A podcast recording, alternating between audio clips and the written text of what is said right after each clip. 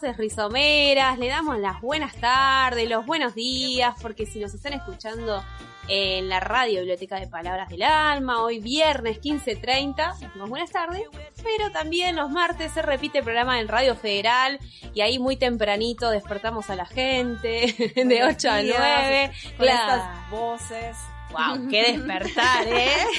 esta dulzura. Que aguante esos oyentes, por favor, que aguante, admiración. Bueno, se van a estar llevando en estas voces el programa número voces. 30. No, esto es un montón. Me Un montón. encanta porque pasan las semanas eh, y bueno, siempre estamos preparando la información ya del siguiente programa y el siguiente y ya van 30. Esto- 30 programas Wow. de voces rizomeras, lo decimos con una sonrisa aunque no lo vean, pero se noten nuestras voces, porque nada, lo hacemos con amor, con ganas, con mucha emoción, así que bueno, eh, agradecidas de, de este espacio a las diferentes radios, porque también nos escuchan por YouTube, por Spotify, a todos los que par- han participado, este, haciendo un programita, un bloque, un reportaje, este, un espacio, así No, que... los que se copan así, pero les, o sea, encantados de corazón de participar, así Sí. que no.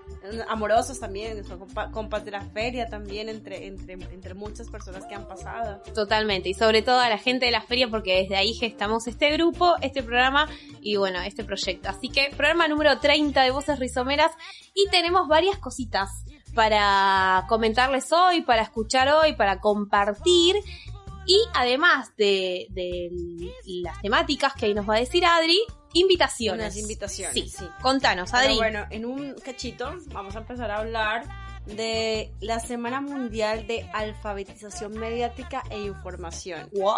Ah, bueno, sí, ya, ya vamos a empezar a desglosar el tema. Dale, me Así gusta, me gusta. Sin suspenso. Sí, sí. Y después vamos a tener una entrevista con Graciela Capodoglio. Aquí nuestro compa Seba se suma al programa hoy, eh, que organizó la entrevista. Así que, bueno, es muy importante es acerca del cambio climático y pues se habló tanto y como, o sea, no, no dio suficiente para, para un solo bloque, sino que tenemos dos. Bien. Así que bueno, vamos a ver con esta dinámica y súper interesante que, que todos nos enganchemos y después compartamos sí. eh, que, que nos dejó, ¿no? Sí, vos súper autorizada para hablar sobre eh, eh, esto y temática eh, que obviamente que nos, nos, nos reinteresa, nos reimporta y es de agenda, es de, es de acción día ya. a día, Sí, sí, ya. Sí, sí, sí, sí. Así que bueno, todo eso se va a venir en un ratito, pero antes les dije que hay varias invitaciones porque hay actividades, hay propuestas. Eh, empecemos, les voy contando. Por ejemplo, en esta queridísima biblioteca, eh, en estos días, desde el jueves ya, desde ayer, empezaron a presentarse diferentes obras de teatro porque justamente estamos en la semana de teatro pilarense. Así que estás todavía a tiempo, si bien eh, ayer comenzó, hoy, por ejemplo, por la tarde, a las 18 horas, hay teatro. Así que te acercás a la biblioteca, tiene una entrada súper accesible. eh, mañana también va a haber. El sábado. Sí, sábado, mira, por ejemplo, hay teatro a las 5 de la tarde y a las 2. El, al- el de las 5 no es específicamente la biblioteca porque son en diferentes espacios, pero a las 2 sí en la biblio se va a hacer una minga para pisar barro y construirse. Qué se sigue con la construcción de, del teatro de barro, ¿no? Después a las 5 en el centro de Pilar hay teatro. El sábado en la biblioteca, también más tarde, a las seis y media. Eh, 8 en el centro de Pilar. Eh, domingo, lo que me decía Sadri, domingo va a haber, está la, la obra de teatro de la Biblio en el espacio Integrarte junto con otro monólogo y, y otra obra. Así que buenísimo ahí para ponerse en agenda. entren, entren en las redes, Biblioteca Palabras del Alma, y ahí van a ver toda la info y demás. Eso por un lado, con respecto a la semana del teatro pilarense. Me Después- encanta, nos sumaremos, nos sumaremos a Sí. alguna de las obras. Yo te estaba preguntando por la del domingo para ir con Ámbar, así que Sí. claro, con Y después, hijes. Que esté esto en la biblioteca, en el barrio, que llega al barrio Perusotti, tanto teatro, tanta propuesta cultural, es, está buenísimo. Eh, pasamos para otro lado. Les recordamos en realidad esto.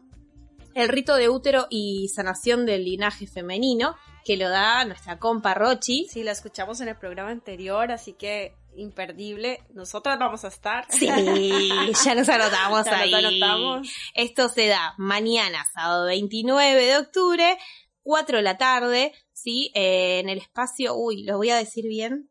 Yaguara, lo, espero que lo, lo haber pronunciado bien. Si Bueno. no, este, lo buscas ahí, lo googleás.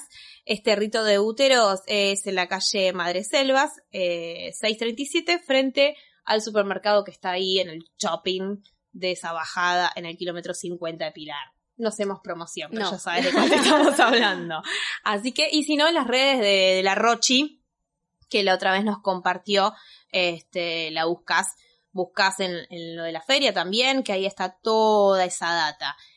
Y por último, paso página para otro lado, eh, si entran también en las redes de Aldea Serpaj Pilar, que recordamos que es el espacio donde Se realiza la feria Exacto. cada segundo sábado del mes, que Exacto. próximamente ya se viene nuestro siguiente encuentro. así Ay, es. no tengo la fecha 12. 12, el 12 de 12, sí, noviembre. 12 de noviembre. En ese espacio hacemos la feria, pero en los días de semana la aldea Serpaz funciona como un centro de formación en donde se dan muchos talleres a, a jóvenes, adolescentes y hay un acompañamiento también muy piola que se hace y el laburo este eh, que genera la aldea Serpaz ahora nos están contando part- eh, de las redes, ¿no? Que van a participar en el Consejo Local de Promoción y Protección de los Derechos de las Niñeces y Adolescencias. Esto se va a dar el 4 y 5 de noviembre en Chapalmalal. O sea, el viaje lo hace gente de ahí, de la aldea, con chicos, con Ah. 10 adolescentes. Y bueno, obviamente que toda esta movida de Pilar hasta allí tiene unos gastos. Y bueno, entonces estamos pidiendo ayuda de ese lado, eh, acompañando el pedido de la aldea. Así que entren en las redes, Aldea Serpaz Pilar, por ejemplo, es el Facebook. Ahí hay un link de pago para este bono contribución y además de ayudar, eh, si estás colaborando con esta movida, estás participando del último libro de Adolfo Pérez Esquivel que se llama La otra mirada, relatos. Así que, nada, redondísimo. No, está buenísimo. redondísimo. Te dejamos tres propuestas súper diferentes, pero de, de tres espacios amigues, eh, porque están muy interesantes. Bueno, ¿les parece que ahora sí, dicho todo esto, adentremos a, a el tema que tenía un título como muy largo? A ver, bueno, volvámoslo a, a decir. Semana Mundial de Alfabetización Mediática e Información. Eh, un Bueno. montón. Bueno, vamos a, a- a contar que esto se celebra en esta semana del 24 al 31 de octubre y fue pro- eh, proclamada por la UNESCO. Eh, se celebra hace unos cuantos años y si bien no está muy familiarizados, no es que salimos a la calle a celebrar esto, sino que desde las instituciones, sobre todo educativas, eh, acá tienen el accionar, ¿no? De, de- de- de trabajar esto. ¿Y de qué hablamos más que nada eh, en esta alfabetización mediática e informacional? Es de generar criterios o, generar a las personas que, tengan criterios, ¿no? Eh, frente a, a los medios, frente a la información. Claro, es que estamos saturados de un montón de información por, no sé, la televisión, eh, los medios impresos que igual continúan, eh, las redes sociales. Y entonces tú dices, bueno, que de todo esto eh, es, es verídico, ¿no? Que, que, que puedo, o sea, además que tomo y también comparto. Claro. ¿Con qué criterio, no? El mío, el, algo que me está simplemente exponiendo constantemente y yo simplemente lo traslado sin, sin ningún análisis. Claro, claro. Um, soy un vehículo o, o pasa por mí, soy crítico Tal cual. eh, y, y esto a una devolución eh, o, o solo, viste, encandilo a otro y ya está, lo paso así como que me rebota y listo. Eh, a ver, están los medios como tradicionales, de los cuales nosotros eh, nos hemos criado, esto de la televisión, la radio, eh, y ahora aparece Internet y más ahora las redes sociales, ¿no? En Claro. donde la información aparece desde un meme hasta una nota de vaya a saber quién, o sea, de, de cualquiera de nosotros que podemos escribirla y subirlo en un blog, subirlo en Wikipedia, o alguien que sí es alguien que está informado, que hizo una investigación, entonces, Además, ¿qué tanto esa información aparte te queda? Porque yo no sé cuántos ya leen más de un párrafo escrito en, no sé, en redes sociales. claro, ¿Qué tanta atención prestas a una noticia que dure más de tanto? O sea, por ejemplo, conectarse con la radio ya no es un hábito porque. Sentarse a escuchar algo, prestar atención, no sé, un periodo de tiempo importante ya no es tan, tan fácil, ¿no? Yo creo que todos tenemos ya un déficit de atención bastante alto, Sí. eh, viendo que estamos expuestos tin, tin, tin, cada nada a, a información, información, información, y entonces tu cabeza empieza a, a protegerte mentalmente y a cortar los periodos de Claro. tiempo que tienes para cada cosa. Claro, y es ahí cuando vos abrís el celular en una red social y un pequeño título de una línea nomás tiene que ser suficiente desde el lado del medio para captarte y del lado de la persona que está buscando información o pasando el tiempo, porque a veces entramos sin saber por qué, eh, decir, uy, ¿entro a leer eso o no? Eh, esos títulos capciosos, de vuelta, volver a la fuente es súper importante y es justamente eh, en, en esta efeméride eh, que tiran como estas recomendaciones para fomentar una actitud crítica ante los medios es esto, verificar ¿Cuál es la fuente, sí, ¿no? verificar la fuente, sí. De dónde, qué es lo que estamos transmitiendo, ¿no? O, o qué es lo que está, con qué estamos llegando a nuestra cabeza, quién lo Claro. está diciendo. Saber discriminar es opinión, es información, es veraz. También otra de las cosas, ¿desde cuándo? ¿Desde cuándo esta noticia? de- lo comentamos hace un momento, cuidado con el huracán, no sé qué, qué va a pasar, y resulta que, que papá, ya pasó, Claro. era de hace tre- 10 años la noticia, bueno, tres. Y además en una vorágine de un mundo tan Sí. acelerado, algo por ahí del mes pasado te suena a. Ujú. Este, así que bueno, estas cosas nos pareció importante tomarlo porque la verdad que eh, es a cotidiano que uno está expuesto a la información y a la sobreinformación en nuestra era digital eh, y es ahí en donde estas cosas a uno se le pasan, es en reproducir sin ser, sin ser crítico a lo que a uno le llega, ¿no? Entonces, bueno, tener en cuenta esto, verificar justamente la fuente, eh, comparar, ¿no? Comparar en diferentes medios, en otros países, y si, a ver, no sé, hacer como este juego, obviamente uno dice, bueno, a ver, no voy a dedicar todo el tiempo que no existe. No, pero está bueno, porque si tienes la noticia y te interesa y realmente quieres saber qué está pasando, pues hay que ver varios puntos de vista Tal y entonces cual. ahí es donde te enriqueces y te vuelves una persona analítica y dices, ah, bueno, puedo tomar esto y esto que dice esta persona, pues ya no estoy tan de acuerdo. No, Claro. no paso entero, ¿no? Claro, tal cual, tal cual.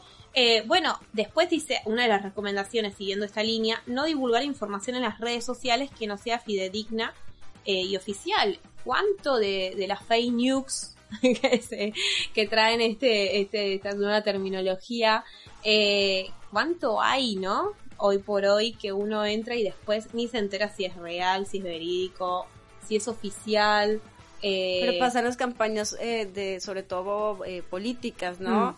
Porque tú empiezas, a- están los de un partido y la oposición, y entonces empiezan con todas estas noticias y cómo, cómo van cambiando como la, la mirada cada vez que ponen un meme que acabas de decir y, y pueden destrozar a- a la- al, al al otro candidato.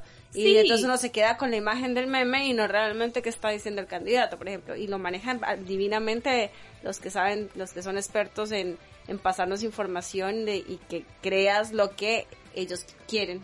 Sí, sí, hay un manejo ahí, eh, una cosa tan perversa y direccionada, no, Ah, no es sí, casual. ajá. Eh, no solo en el ámbito político partidario, sino en, en- en todos los Claro, aspectos. esto es ¿no? un solo ejemplo de todo lo que podemos es el- estar es- es el- comiendo. es el Sí. que más eh, por ahí claro se ve porque están tan divididas las aguas, entonces a partir de ahí vos con una un titular podés estar de un lado o del otro lado de la vereda o, o dirigir Claro, el te voto. dejas manejar así de fácil o pones una hasta aquí, es miras, lees y, y, y bueno, tomas una posición crítica. Sí, sí. Y bueno, y acá siempre también que ponemos el aspecto en las infancias, eh, otra de, de, las recomendaciones dice promover actividades creativas en niños y jóvenes para fomentar la curiosidad y el conocimiento, generando nuevos, nuevos aprendizajes y pensamiento crítico.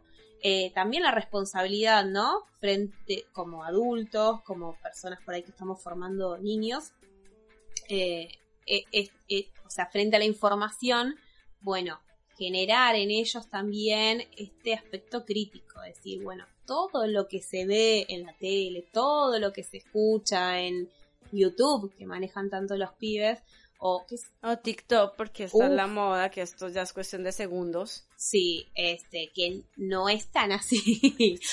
¿Cuánta? Pero en esos segundos lo, todo lo que pasa todo lo que dicen, todo lo que llega. Sí, no, sí, a veces la, locura. Eh, la tecnología es tan buena y, y, podemos sacar un montón de provecho, pero por el otro lado tenemos la otra cara que puede ser un peligro en manos de los pibes. Así que bueno. Así es, tal cual. Eh, nada, tener en cuenta todas estas cosas, celebramos estas eh, fechas, estas semanas que se pongan en, en trabajo de, de, las instituciones y nosotros también como personas que constituimos la sociedad de tener esto presente para que no se nos pase cuando agarramos el celular, cuando encendemos la compu, eh, la tele, escuchas algo en la radio. No vayamos tan a mil siempre. A, a, sí. A las corridas y estas claro. corridas mentales son las que. Uy, lo dijo fulano menos... y lo, lo, sí. lo, comparto al toque. No, no. Fíjate, fíjate. Detente un poco. Sí, sí, sí, para dos minutos, pensalo, hace un uso crítico y dale para adelante después. Así que bueno, eh, hablando de esto, vamos cerrando el primer bloque. Nos vamos a ir a un cortecito a ver que se viene una canción. ¡Ja! Escuchá, Crónica TV, Tour. Ah, a ver qué te suena.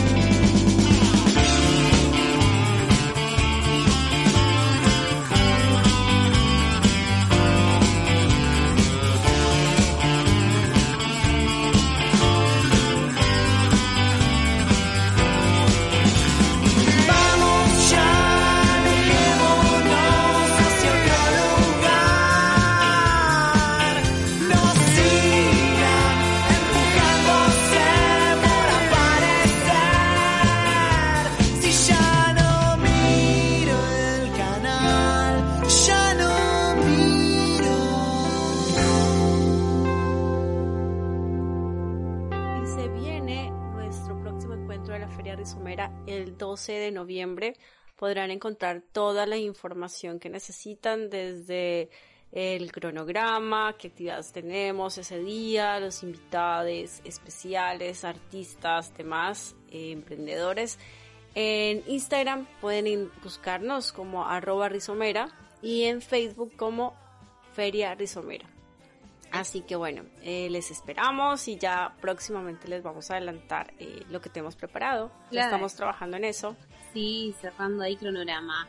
Eh, pero bueno, ya agenda. Ya agenden 12 de noviembre porque desde el mediodía hasta las 7 de la tarde vamos a estar con nuestra edición de noviembre. Así que nada, eh, se viene el mes de la agroecología. Así que esa va a ser la temática que va a guiar nuestra feria. Seguimos con el programa de Voces Rizomera y como les dijo Adri en, presentando los temas, eh, vamos a tener la entrevista con Graciela Capodoglio eh, repartida en dos partes. Acá vamos a empezar con la primera y recuerden que está empalmada con la temática del cambio climático. Justamente las Naciones Unidas la semana próxima llevará este, el COP27, que es la conferencia de las Naciones Unidas sobre el cambio climático. Así que eh, acá Graciela les va a marcar agenda, chicos. Vamos a escuchar esta súper entrevista de la mano de Seba y Graciela. Buenas, estamos acá con Graciela Capodoglio, fundadora de la Reserva Natural del Pilar, en este momento presidenta de la Asociación Patrimonio Natural, que es la que la gestiona, y directora también de la Reserva Natural del Pilar. Hola, Gra, ¿cómo estás? Hola gente, gracias por convocarme. Es un placer en el marco de la, lucha por el mejorar el clima que me hayan convocado. Gra, contanos un poquito como para que la gente eh, sepa quién sos, cómo empezaste con el tema de lo ambiental, porque yo lo comenté en el programa y medio que no me podían creer que sos profe de historia. Eh, mira, yo soy profe en ciencias sociales, eh, antes maestra, y en realidad para la gente que cuestiona eh, la, formación de las ciencias sociales, yo me atrevo a decir que el problema ambiental no es un problema que le compete a las ciencias naturales. Las ciencias naturales tienen la herramienta para poder medir, evaluar, pronosticar, eh, calcular soluciones, pero en realidad el problema ambiental es un problema social, es un problema que, que hemos generado los seres humanos. Por lo tanto, deberá ser desde las ciencias sociales, desde donde cuestionemos esta sociedad que nos lleva a ser la única especie que destruye su propio hábitat. Por lo tanto, es más, eh, tiene que ser, y en esto eh, espero que la ley de educación ambiental sea eficiente, este, la, la educación ambiental y la problemática ambiental es algo que es transversal a todas las materias, a todos los niveles y a todos los eh, distintos eh, grupos sociales. El problema ambiental lo generamos los seres humanos y somos los causantes de que lo sufra el resto del planeta. Por lo tanto, eh, no importa en qué área te formaste, si, para todos el problema ambiental forma parte de lo nuestro. Perfecto. ¿Y hace cuánto que estás entonces con, con educación ambiental? Eh, mira, en... conozco un muchacho que alguna vez me dijo, mira Graciela, para cuando vos hiciste eso yo no había nacido. Eh, aclaro para los que no saben el chiste, es justamente la persona que me está tomando haciendo la entrevista. Empecé con los temas ambientales en los 60. Eh, trabajé en toda la lucha ambiental desde aquel momento y mi primer proyecto de educación ambiental lo tuve en los 90 Eh, y hoy sigo trabajando y lo más lo, que más me llena de orgullo es que me voy encontrando con alumnos y algunas veces con hijos ya de alumnos que eligieron un estilo de vida gracias a, eso que alguna vez trabajamos juntos. Genial. Eh, bueno, ahora estamos, a ver, la, entrevista esta en contexto es porque el lunes fue el, el día contra el cambio climático, así que esta la tomamos como la, la semana eh, del cambio climático y eh, sabemos que es algo que atraviesa un montón de, ejes, es bastante, al igual que todo lo ambiental que comentabas recién, es algo también muy transversal. Eh, pero bueno, este día, ¿no? Eh, ¿Sirve para el ciudadano de a pie? Este, ¿Sirve para concientizar? Eh, y si se logra concientizar, ¿esa concientización sirve? Wow. Eh, a ver, yo creo que siempre sirve. Vamos, vamos empecemos por allí. Siempre sirve. Eh, ¿Sirven estas fechas? Sirven para poner en, en, ¿cómo puedo decir? Para poner en calendario, ¿no? Decir, sirve para que un- por lo menos una vez al año nos auto hagamos un tironcito de orejas y nos diga, bueno, a ver, eh, dónde estamos parados, qué posición estamos tomando, qué compromiso tenemos. Y si esto sirve para masificar el reclamo, yo creo que también sirve. Lo único que me preocupa es si eh, esto se transforma en una moda.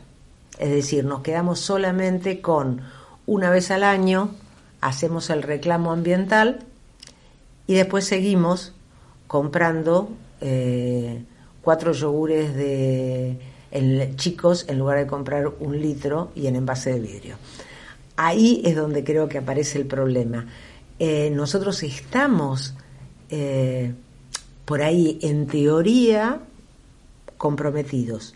Ahora, si el ciudadano de a pie, además de reclamar por el cambio climático, no cambia sus hábitos de consumo para cambiar el, el cambio climático, eh, se transforma solamente en una moda, en una puesta en escena, eh, y esto no serviría. De todas maneras, lo hago corto. Sí sirve, pero sirve siempre y cuando eh, cada uno de nosotros se comprometa. Y acá, por ahí la, la duda que sale es, bueno, ¿cuánto, ¿cuánto también puede hacer el ciudadano de a pie por más que se comprometa? Digo, el, el programa acá nos lo escuchan eh, personas que, hasta donde sé, no tenemos empresarios, es- eh, grandes empresarios escuchándonos. Eh, pero digo, ¿qué pasa con em, conmigo que quiero, por ejemplo, tener eh, ser lo más sustentable posible, pero necesito comprarme un celular que lleva una batería de litio y no tengo otra opción que batería de litio que sé que eh, está destruyendo las montañas, ¿no? Sí, eh, yo entiendo el planteo, pero acá creo que justamente ahí es donde aparece la diferencia. Por un lado, el ciudadano tiene la opción de eh, elegir hasta cierto nivel, porque llega un momento en el que seamos honestos, necesitamos los celulares, eh, son una herramienta práctica y hasta este tipo de lucha ambiental es mucho más sostenible a través de las redes, de todo este tipo de cosas, por lo tanto tiene un aspecto positivo. Ahora, si yo cambio el celular todos los años o cambio el celular eh, porque el que salió nuevo tiene una nueva eh, cámara o una nueva aplicación, allí es donde estoy fomentando. Cada, eh, mm, por un lado sabemos que tenemos la obsolescencia programada de los eh, de las empresas que hacen que nuestros productos, lo que los productos que nosotros compramos duren poco para que nosotros tengamos obligación de comprar. Eso por ahora no lo podemos resolver. Pero si somos criteriosos y hacemos estirar hasta las últimas consecuencias nuestro celular, bueno, estaremos haciendo una compensación. Y por el otro lado, veamos hasta dónde necesitamos y cuántos celulares necesitamos. Conozco gente que tiene más de un celular. ¿Es realmente necesario? Bueno, creo que por ese lado eh, es fácil entenderlo. Por otro lado, es también muy fácil eh, buscar otro tipo de alternativas. A lo mejor el celular yo no tengo otra opción que comprarlo porque lo necesito, porque es una herramienta, porque es un modo de comunicarme, pero hay otras cosas que sí puedo evitar, ¿no? Es decir, no sé, comprar determinados productos que son más amigables eh, con el ambiente que otros, simplemente elegir comprar un producto que no sea industrial por uno que sea artesanal, eso ya es ir a favor del cambio en contra del cambio climático, a favor de la recuperación. Wow, cuántas cosas para pensar, ¿no? Tremendo. Sí, sí, totalmente. Lo, lo, que va diciendo en esto último es muy de ahora, esto de... De la obsolescencia. Sí, cambiar constantemente porque sí, bueno, va emparentado con lo que hablamos un poquito en, en el primer bloque, ¿no? Este, esto de, de, de ser crítico también eh, en el consumo, tanto de información como ser crítico en el consumo de las cosas. Claro, porque el, el cambio climático tú lo ves como uy, el calentamiento global, o que estamos viendo, bueno, no sé, la cantidad de tormentas o, o los incendios forestales. Las sequías por otro las lado. sequías, pero siempre se ve como de lejos, ¿no? Sí, sí, y sí. yo sí. no estoy haciendo nada al respecto para influir en, en, en eso, ¿no? Desde, desde, desde el individuo. Claro, esas tomas de decisiones cotidianas no, influir, no, no influirían en, en, eso, ¿no? Pero a ver, pueden ser a menor escala, si lo, lo comparamos por ahí con empresas, con mega industrias, con países, ¿no? Que hay países que hacen más emisiones de, de carbono y, y, demás, pero bueno, tampoco pero podemos... Es, lo mismo, es uno solo, pero somos muchos en cadena que estamos generando eso. O sea, y ahí no se es genera. Como, claro, es, y es ahí, además es que tomando un poquito de conciencia podemos empezar a hacer cambios con unos, unas, unas acciones que modifiquemos en nuestros comportamientos diarios. Esa misma cadena que está creando cosas eh, masivas como humanidad, eh, sin una conciencia, sin un pensar en, en, las otras especies, mm. en, en, que tenemos que cuidar un planeta para que le quede a nuestros hijos, porque es que ya ni siquiera antes yo creo que los abuelos decían de pronto para ver si le quedan a nuestros nietos. Claro. Nosotros vamos a ver si vemos si llegamos nosotros y nuestros, y nuestros hijos, hijos sí, porque lo que estábamos viendo era para el 2000, ¿qué te dije? 2050. Sí, hay, hay proyectos a 2030 o 2050, claro. esto de bajar el calentamiento. Eh, las pero, temperaturas. pero no, pero tiene que ser a tres años, o sea, lo que les estaba leyendo ahorita, si en el 2025 no tomamos ya acciones reales, eh, van a ver que del 2050 no hay planeta. O sea, no estamos diciendo que lo van a vivir nuestros hijos, lo vamos a vivir en carne propia. O sea, es, es tremendo, es tremendo. Sí. sí, da para mucho más y no se muevan porque justamente hay una segunda parte de todo lo que nos aporta Graciela en esta entrevista que le hizo Seba y está buenísima. Vamos a un cortecito con una canción justamente en la temática y volvemos acá en Voces, Voces Rizomeras.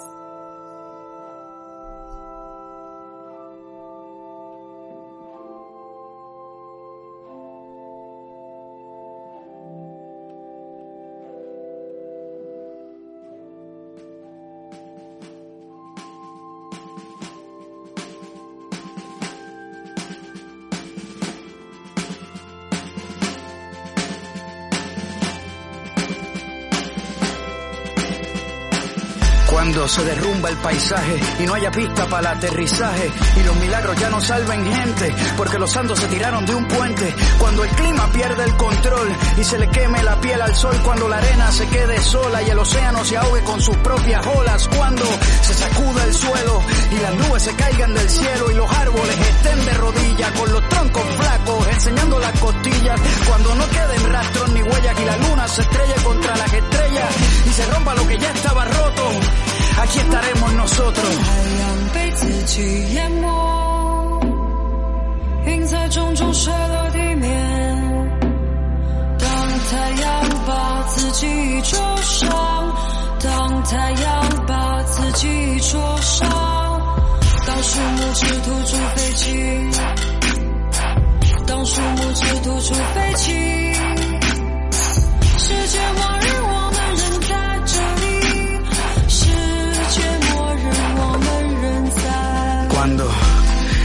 casi nada y el día nos regale su última mirada y no hayan hojas para soplar el viento y la historia pierda el conocimiento. Cuando la lluvia se deshidrate y antes de llegar al piso se mate. Cuando el paracaídas no abra, cuando las letras no formen palabras, cuando las plantas mueran y mientras duermen la carne se enferme.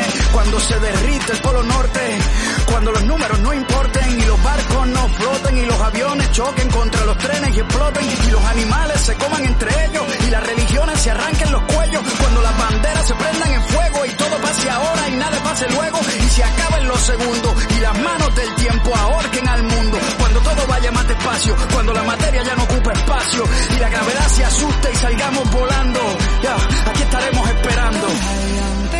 被淹没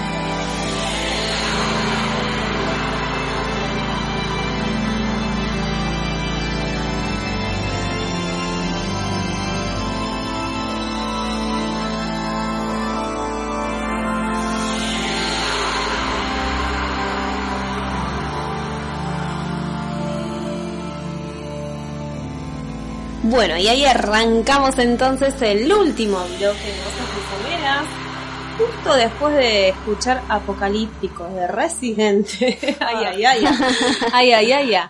Bueno, prometemos final más arriba, ¿eh? Recordamos redes, porque nos pueden seguir por Facebook como Feria Rizomera, en Instagram como arroba rizomera y no se olviden de buscarnos en YouTube en los programas anteriores. Como voces rizomeras. Voces rizomeras ahí, exactamente.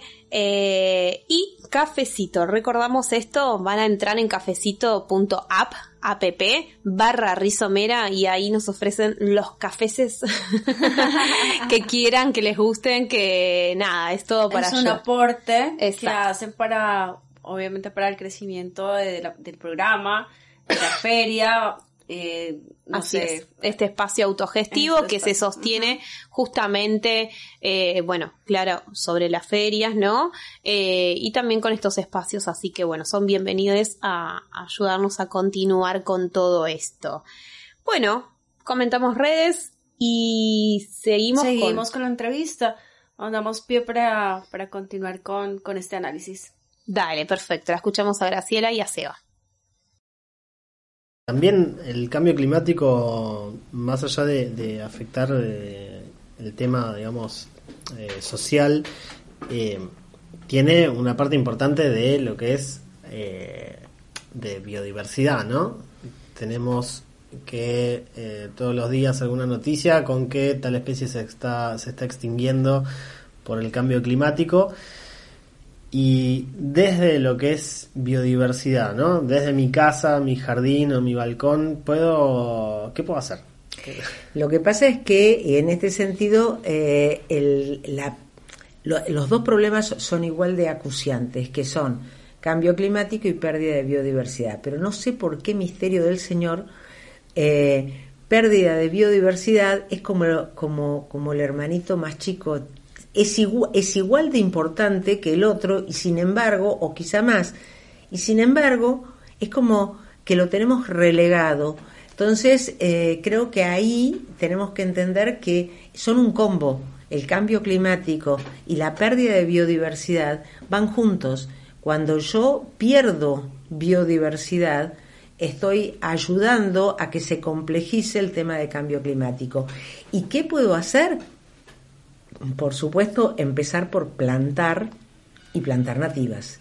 En ese sentido, creo que es muy clara la, la diferencia que podemos hacer simplemente con hacernos cargo de que necesitamos ya no, como algunas veces se escuchan por allí, que es necesario mitigar los problemas que trae el cambio climático. No estamos en condiciones de mitigar nada. Estamos en el horno, esto es gravísimo, nos quedan pocos años, lo que tenemos que hacer es remediar y se remedia plantando, plantando nativas.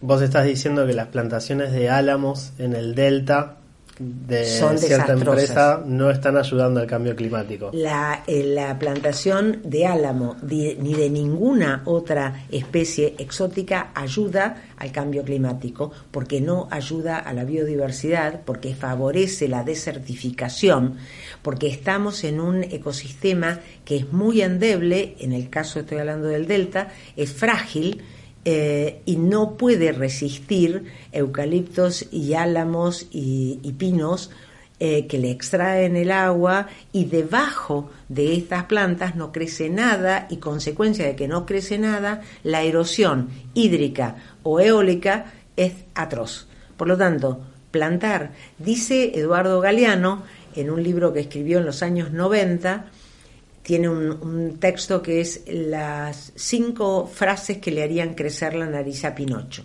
Es decir, cinco frases que son mentiras. Una de esas frases es plantar un árbol es un acto de amor a la naturaleza. No.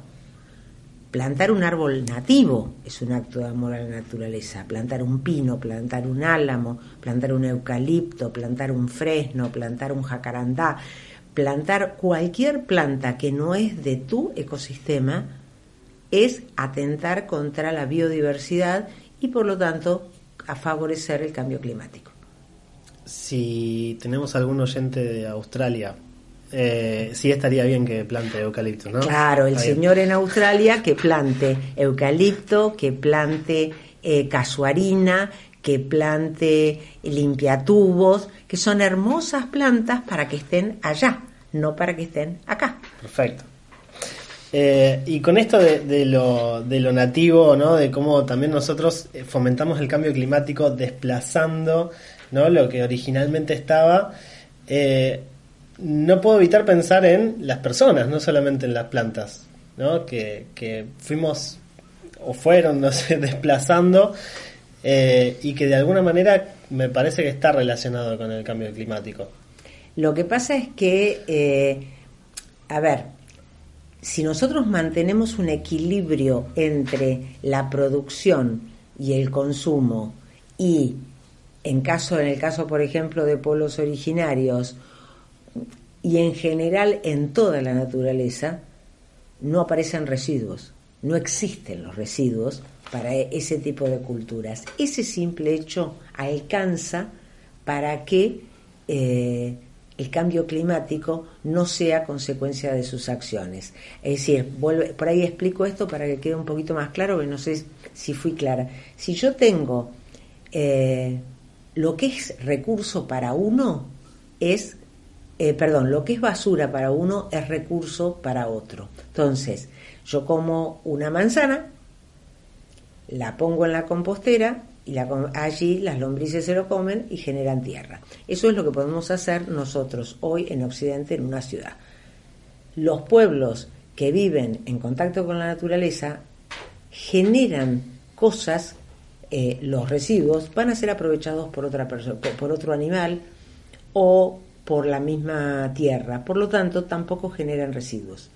Ahora, cuando nosotros estamos en una cultura, en una sociedad donde el plástico eh, es el, el, rey de la natura, el rey de la sociedad, eh, empezamos a tener basura hasta en la Antártida. Entonces, tenemos que hacer un análisis comparativo entre nuestra sociedad y la sociedad, por ejemplo, com. Entonces, si nosotros vemos cómo esta gente históricamente no generaban daño ambiental porque podían convivir en armonía con la naturaleza, y hoy vemos cómo intereses económicos hacen que se desplace eh, la frontera agropecuaria para poder producir determinadas cosas en forma industrial, bueno, ahí vemos la diferencia entre una cultura que es amigable con el ambiente con una cultura que es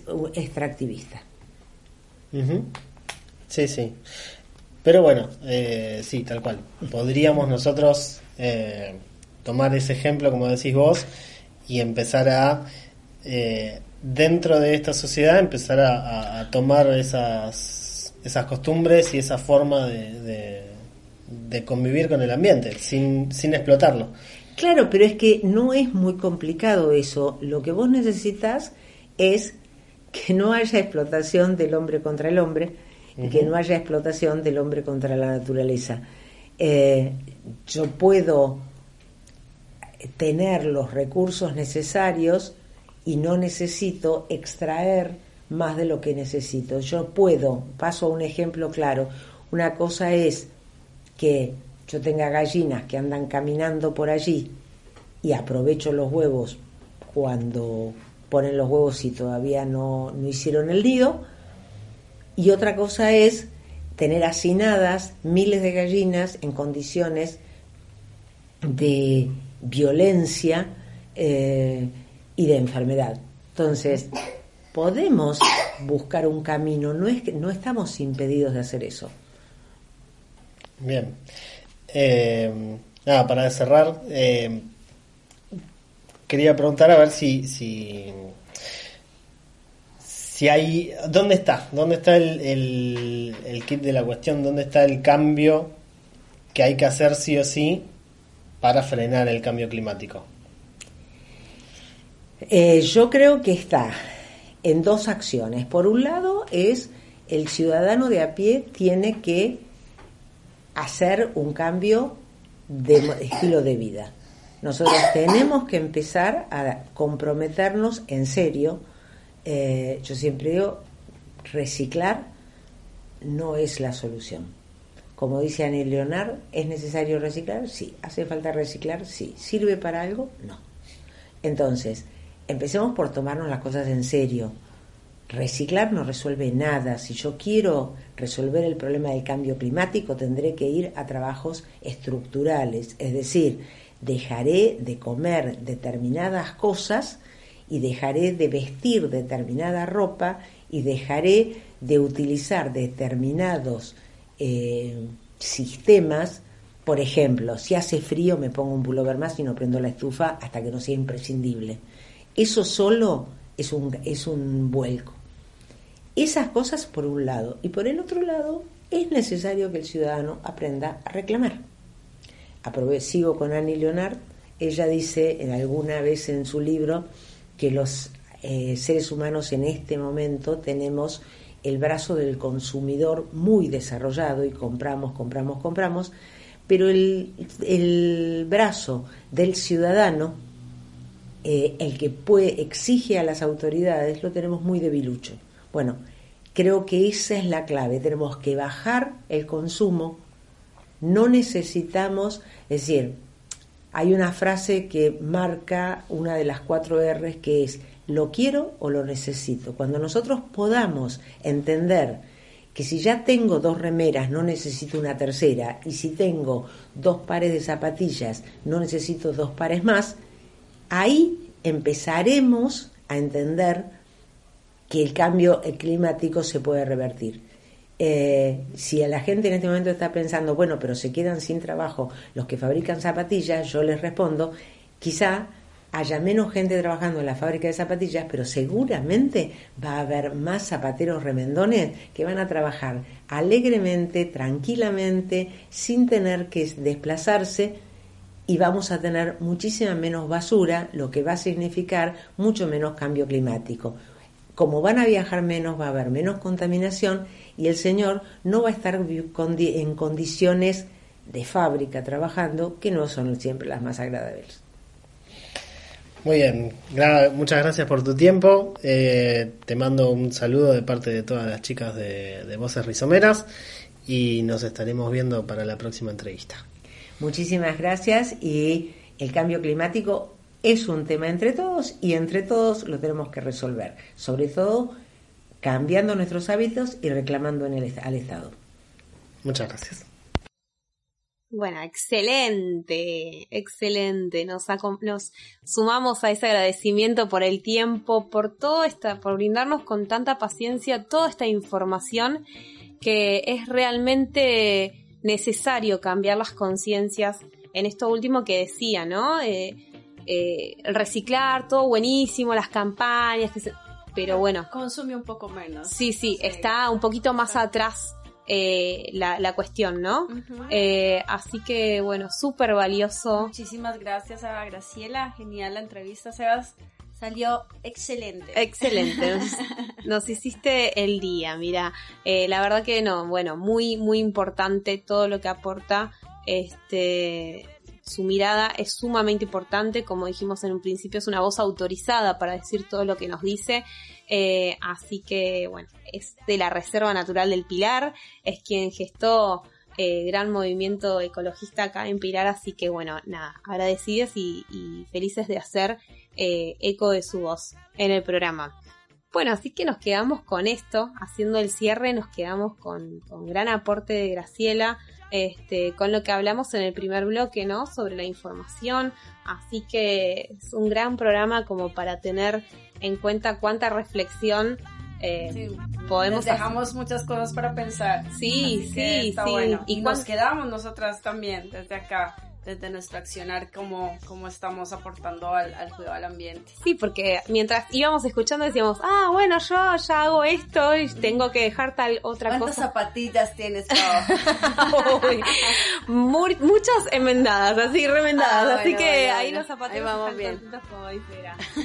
bueno, gente, espero que este ejercicio que, que también nos lleva a hacer acá, este, entre pausas y canciones, eh, se pueda replicar en cada espacio. Así que bueno, esa es la idea del programa. Eh, y así va pasando nuestro programa número Finalizamos, sí. 30. bueno, wow. Esa. Así que bueno, Wadi, te esperamos en el próximo programa. Sí, le dejamos los saluditos que no, no, no fueron en el inicio. Los Bueno, oyentes extrañan tu voz. Sí, fue un placer llegar hasta acá, programa número 30 y vamos a seguir, vamos a seguir obviamente con voces rizomeras. Bueno, así nos vamos con un poquito más de optimismo, ¿te parece? Sí, sí, que tenemos para el final, a ver. Porque fue el cumple de Charlie, el más grosso, más grande del rock nacional y de la Argentina y del mundo mundial. Nos vamos con un tema bien arriba. Les agradecemos entonces por habernos acompañado. Nos vemos la próxima, nos escuchamos también. Adiós. Adiós, besos. Chao, chao. Chao.